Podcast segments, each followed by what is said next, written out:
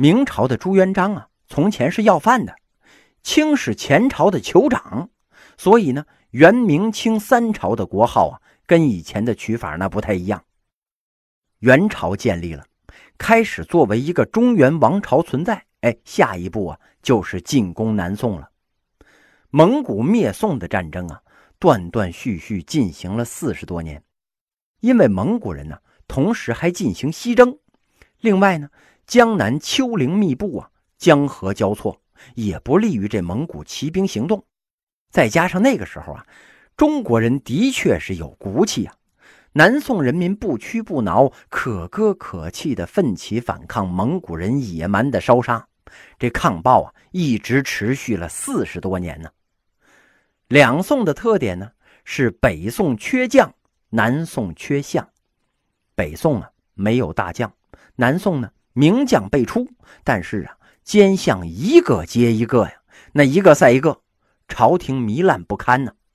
当时的宋朝皇帝啊只有几岁。由他的祖母太皇太后谢氏执政，元军南下呀，太皇太后谢氏和全太后还有小皇帝宋恭帝，哎，被俘了，北上投降。临安城被围的时候啊，朝廷发出诏旨，要求天下起兵勤王，但是各地观望啊，无人响应。只有当时做知府的大宋状元文天祥变卖了家产，招募了一万多名民兵，准备勤王啊。当时啊，有人跟这个文天祥讲：“现在元朝三路进军呢，你这一帮乌合之众去抵抗元军，那不是呃虎口驱羊吗？你这不是送死去吗？”你文天祥听了之后说：“呀，哎呀，我也知道如此啊。”但国家三百余年后养世人，现在邦家多难呐！太后和皇上要求起兵勤王，天下竟无一人一计应召，我万分悲痛啊！受国厚恩，我不自量力，愿起兵勤王。我就想给天下做个榜样，受君之恩，食国之禄，死得其所呀！可是他到了临安呢？太后已经决定要投降了。元朝啊，要求宋朝派宰相奉降书和传国玉玺去元营投降。宰相都溜了呀！哎，正好文天祥来了，太后是非常高兴。哎呀，你可是来了呀！右相兼枢密使，总揽大权。哎，你的任务啊，是递降书和传国玉玺。文天祥到了元营之后啊，怒斥元军的统帅伯颜背信弃义，说：“你别在那儿狂了啊！你们把临安占了，我朝还有南方广大地区，特别是岭南、海南呢。啊，夏天气温三十六度，你行吗？啊，渡海你行吗？北人善骑马，南人善使舟啊！上船我吐死你！”所以啊，嘿嘿，你好说好商量。哎，我割地赔款可以，但是你要保全我的宗庙社稷。这伯颜一看呢，哎呀，这兄弟够条汉子，手无缚鸡之力的一介书生，敢跟我这儿？哎呀，你行，哎，你别回去了啊！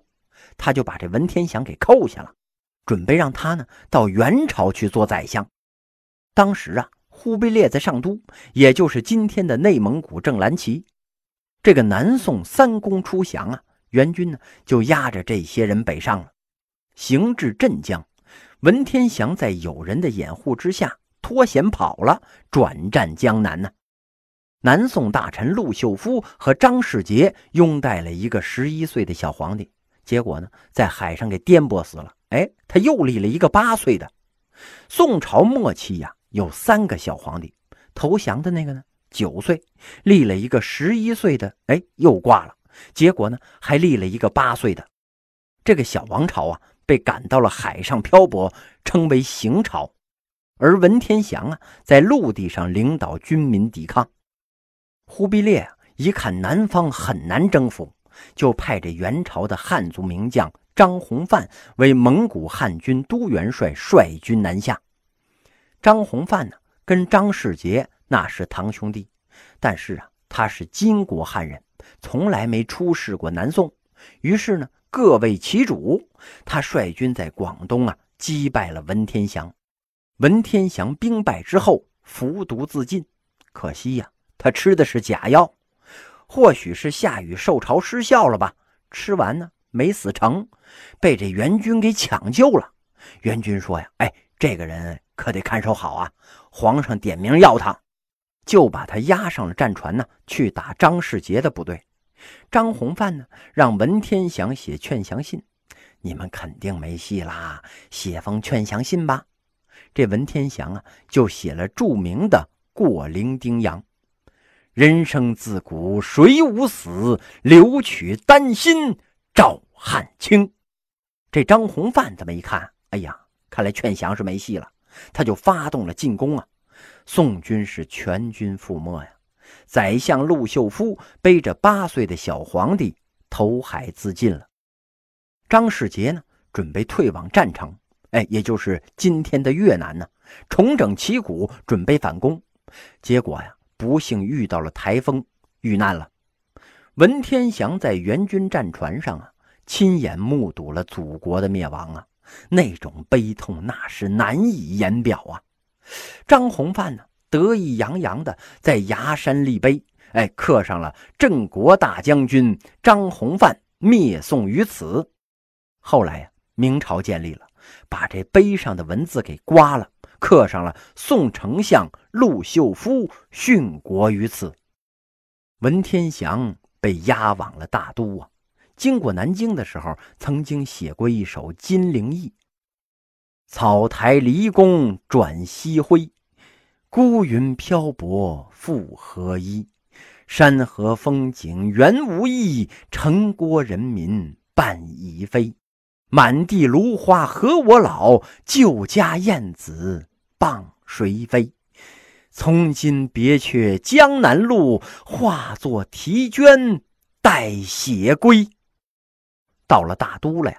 一开始呢，是在钓鱼台国宾馆住着，但是文天祥啊。出身富贵，状元宰相锦衣玉食惯了。嘿，你别来这一套啊！这我都吃过见过。哎，坚决不降，不降怎么办呢？关兵马司土牢里了。臭虫、蚊子、苍蝇作伴啊！冬天结冰，夏天长毛啊！在今天北京东城区的学府胡同六十三号关了三年，在牢里边啊，他写下了著名的长诗《正气歌》啊。他用历史上的忠臣义士激励自己，下定决心就是不降。后来呀，元朝听南宋移民打着文丞相的旗号要暴动，因此啊，这忽必烈亲自出面，最后努一把力吧，劝他投降。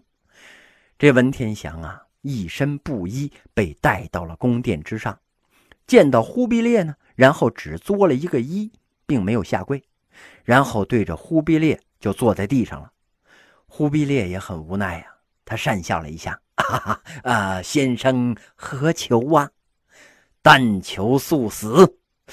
忽必烈一看，哎呀，他是铁石心肠啊，劝不动，于是啊，就下令在柴市处死了文天祥。临行之时啊，文天祥问刽子手：“哪里是南方啊？”因为他在监狱里边待的时间太长了，丧失了方向感呢。刽子手呢，指给他看。文天祥面对着南方，向着列祖列宗、大宋先帝家乡父老行了一个礼呀。行礼之后，要来了纸笔，写下了绝命诗一首：“昔年耽搁走为阳，万死逃生辅宋皇。”天地不容兴社稷，邦家无主失忠良。神归松月风云变，气吞烟云草木荒。南望九原何处是？尘沙暗淡路茫茫。文丞相啊，真是满腹经纶呐！临终的时候能做出一首对仗工整的七绝，哎，做完之后呢，就跟着刽子手说呀。武事已毕，动手吧！壮烈殉国呀！据说这文丞相刚刚被杀，这忽必烈的圣旨就到了。忽必烈还是不忍心杀这文丞相，但是呢，已经晚了。文丞相去世之后啊，大家收敛他的遗体，在他的衣袋之中还发现了一首绝命诗：“孔曰成人，孟曰取义，唯其义尽，所以人至。读圣贤书，所学何事？而今而后，庶几无愧。”文天祥啊，真是中国完美人格的体现，理想人格的化身呢。孟子讲什么样的人算大丈夫？贫贱不能移，富贵不能淫，威武不能屈。文天祥通通那都做到了。他用自己的头颅啊，为大宋画上了一个完满的句号啊。一二七九年，元朝完成了中国的统一。元朝统一的时候啊。今天的新疆、西藏、云南、东北、台湾、南海诸岛都在元朝的统治范围之内。史籍记载啊，元朝的疆域，东进辽左，西及流沙，北遇阴山，南越海表。汉唐极盛之时，不及也。汉族文人呐，可能地理知识呢也不是特别健全。北遇阴山，这个阴山呢，在内蒙古。内蒙古一过呢，再往北那就是北极圈了。在元朝的领土上啊，那能看到北极熊。元帝国极盛的时候啊，大概有两千万平方公里，相当于解体前两千两百四十万平方公里的苏联呢。如果说算上以俄罗斯为中心建立的金帐汗国，哎，中亚新疆的呃察合台汗国和西亚的伊尔汗国。大概呀，蒙古人占了四千万平方公里。这三大汗国呀，后来跟元帝国本土的联系那就越来越少了。到了第二代、第三代汗的时候啊，就伊斯兰化了，被当地民族给同化了。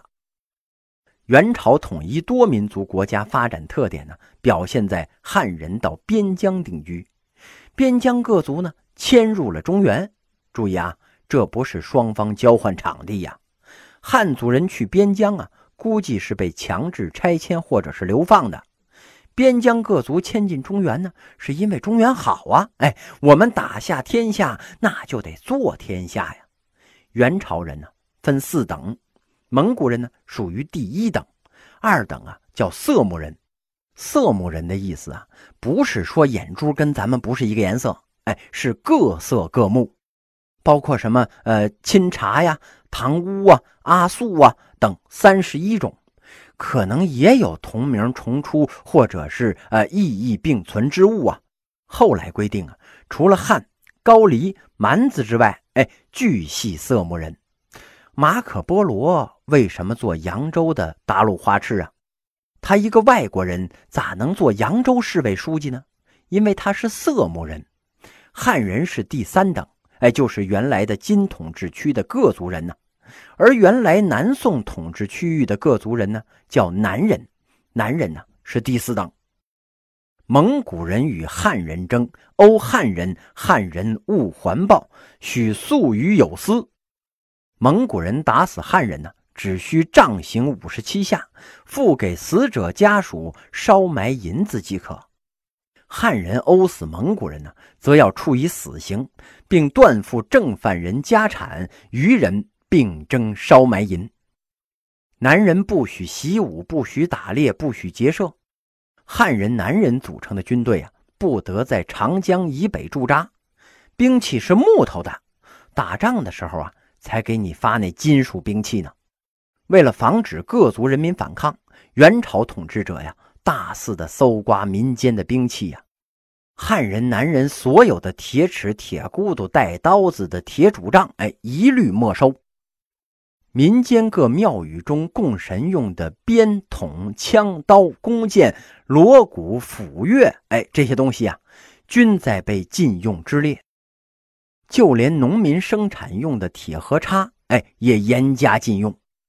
至元五年规定啊。私藏全副铠甲者处死，不成副的铠甲私藏者杖五十七；私藏枪或者刀弩者够十件之数的，处死；私藏弓箭十副者，处死。至元二十二年五月，将汉地及江南所居弓箭兵器分为三等：下等的销毁，中等的呢赐进居蒙古人，上等的呀处于库。所以啊，元朝是中国历史上最黑暗的王朝。他如果像现在某些历史学家吹嘘的那么好啊，嘿，能九十多年那就灭亡了吗？清朝吸取了他的教训呢，汉化程度就比他高得多。忽必烈呀，有点汉化了，但是呢，只是粗通汉语。忽必烈的儿子皇太子真金清心汉化，但是忽必烈这老东西啊，八十多岁该死他还不死。汉族的儒臣们很着急呀。这些人呢，就想了一个臭招，给这忽必烈上书说呀：“嘿，呃，你该退休了，让位给呃真金太子吧。真金太子身负人亡啊。”忽必烈呀，宠信色目商人，这些人能敛财呀，而色目人又是汉族儒臣最看不起的，这双方争的是非常激烈。忽必烈呢，看到上书之后，那是非常生气，把真金叫来痛骂了一顿呢。这真君呢，哎，就被吓死了。可能他本身呢身体就比较虚弱，皇上一骂，哎，他就 over 了。这样一来呀，忽必烈更恨这汉族儒臣了。你们离间我们父子，还把我儿子给吓死了啊！真金的儿子铁木儿做了皇太孙了，就是后来的元成宗。皇太孙呢也很恨这些儒臣。想想要不是你们给我爷爷写信，呃，让他退休，我爹至于给吓死吗？所以啊，他也抗拒汉化。蒙古入主中原之后啊，忽必烈之后的皇帝基本上连汉字都不认识，也不会说汉语，整个是外国人统治中原。蒙古派到各地去镇守的呃达鲁花赤们也不会说汉语，哎，也不会写汉字。蒙古的史书上啊，一举例子就是波斯怎么着了？哎，这个亚历山大大帝怎么着了？因为他们征服中原之前呢，已经接触到了伊斯兰教文明和基督教文明了，所以呢，就不会被儒家文明彻底的征服。他们不像这辽金或者是匈奴、鲜卑，他没见过别的呀。一进入中原，觉得这文明程度，哎呀，比我们高多了。得了，哎，就你了，拜在你的门下。这蒙古人那可是什么都见过呀，什么教都信。这蒙古很多皇帝啊都是基督徒，哎，觉得你中国呀，哎，也没比人家强太多。